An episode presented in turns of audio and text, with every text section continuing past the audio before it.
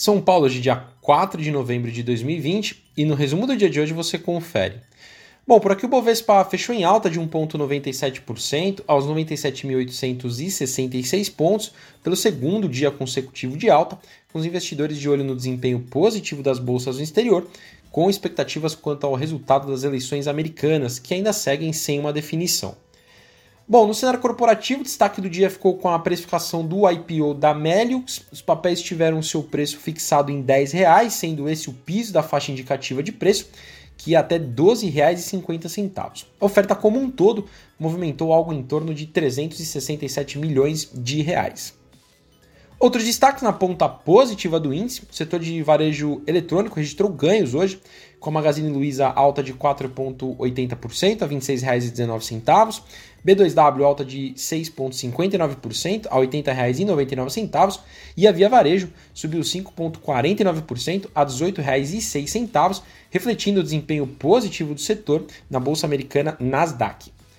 Na ponta negativa, as ações do IRB tiveram queda de 2,66% a R$ 6,23, depois a companhia reportar um prejuízo no terceiro TRI de 229 milhões de reais, uma queda de 66% quando comparamos com o prejuízo do trimestre anterior.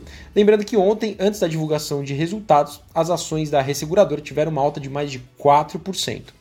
O setor de mineração e siderurgia hoje passa por uma realização de lucros por parte dos investidores, depois de bons desempenhos nos pregões anteriores. A Vale com queda de 2,78% a R$ 61,58. CSN, perda de 4,24% a R$ 21,44. E a Gerdau, a GGBR4, caiu 3,88% a R$ 22,28.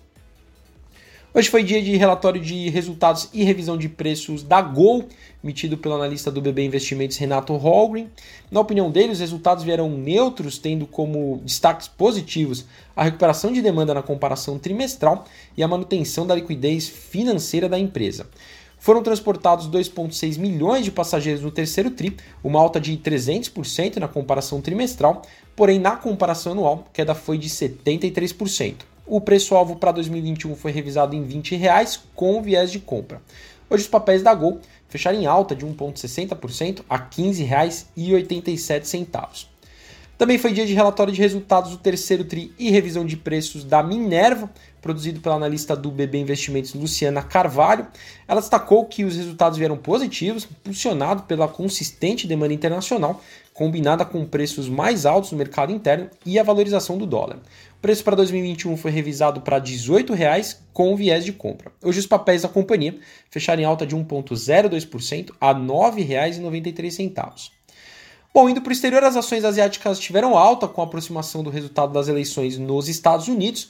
No Japão, volta do feriado, o índice Nikkei fechou em alta de 1,72% e o Xangai Composto na China ganhou de 0,19%. Na Europa, o dia também de alta em razão da conclusão das eleições presidenciais nos Estados Unidos. O índice pan-europeu, Stock 600, fechou em alta de 2,05%. Por fim, as bolsas americanas fecharam em forte alta, influenciadas também pela proximidade do resultado das eleições por lá. Dow Jones alta de 1,34%, S&P 500 ganhos de 2,20% e a Nasdaq alta forte de 3,85%. Bom, sou o Fábio Capone do BB Investimentos. Diariamente estaremos aqui no Investimento em Foco, trazendo um resumo do dia do mercado para você. Até a próxima!